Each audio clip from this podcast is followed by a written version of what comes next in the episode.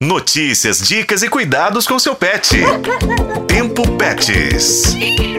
Tem gente que aí não sabe, mas já faz uns anos que existe plano de saúde para os animais. São chamados também de convênios PETs. E como os lares brasileiros cada vez mais têm a presença de um cão ou de um gato, as famílias têm optado por fazer esses planos. Dependendo da quantidade de animais em casa, até que vale a pena, viu? Por isso, eu, Daniele Marzano e o meu parceiro aqui na produção do Tempo Pets, Juscelino Ferreira, fomos pesquisar para contar para vocês como funcionam os convênios Pets.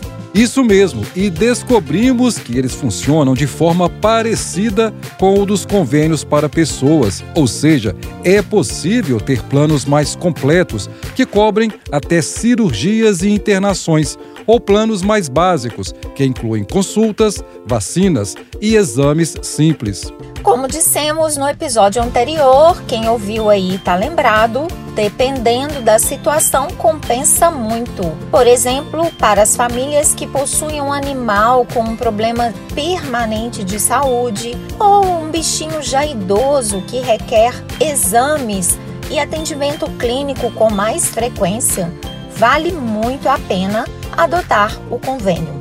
E será que vale a pena para pessoas que, assim como nós, Dani, têm uma quantidade maior de bichos em casa? Ou que frequentemente estão ajudando os animais de rua? Bom, nesse caso é preciso analisar algumas variáveis. Por exemplo, pelo que pesquisamos, há empresas que oferecem descontos para quem tem mais bichinhos. Outro fator importante são os reembolsos. Assim como alguns convênios para pessoas fazem, há planos para animais que oferecem reembolsos para gastos realizados em estabelecimentos fora da rede.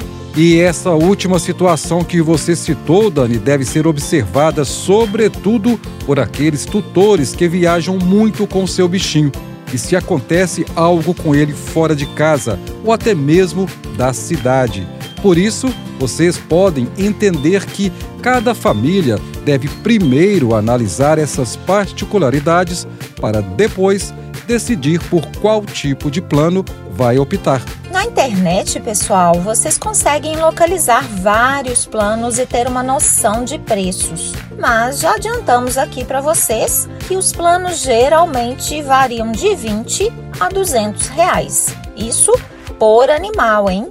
Analisem a situação de vocês e de seus pets, pesquisem bastante e, por fim, decidam. Boa sorte!